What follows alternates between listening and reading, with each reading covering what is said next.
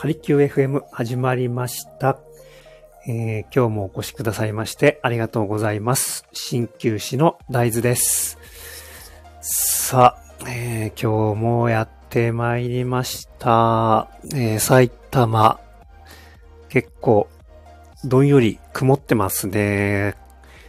え傘を差し、さないと、結構濡れてしまうぐらい、少し雨がぱらついております。えー、まあ、桜はまだ少し、えー、ね、残っております。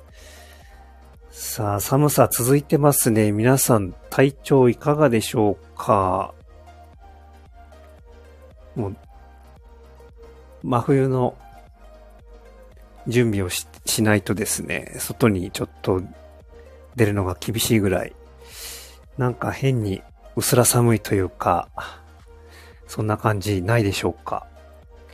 ちょっとですね、えー首の後ろに手を回してみてください。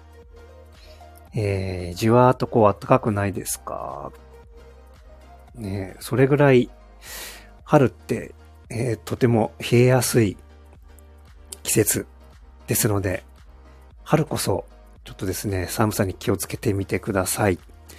はい、そして今日の一針ですね。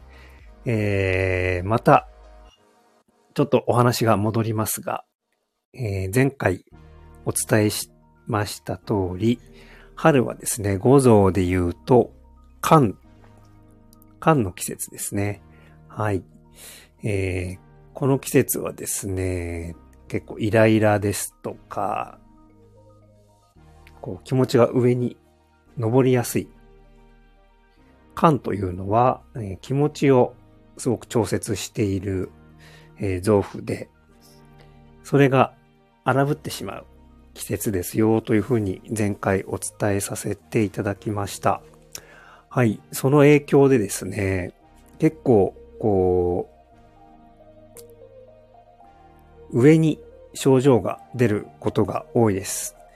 で、さらにですね、えー、肝は、えー目、目の疲れともすごく、えー関係があります。目を酷使すると、とても、えー血液ですね、血。血の部分を、えー消耗します。で、肝というのはさらに、血液。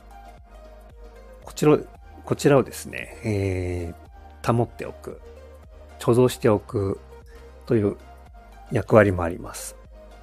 なので、目で血をですね、使いすぎると、えーとてもですね、目も疲れやすくなります。で、さらに、えーこう上上へとですね、肝は、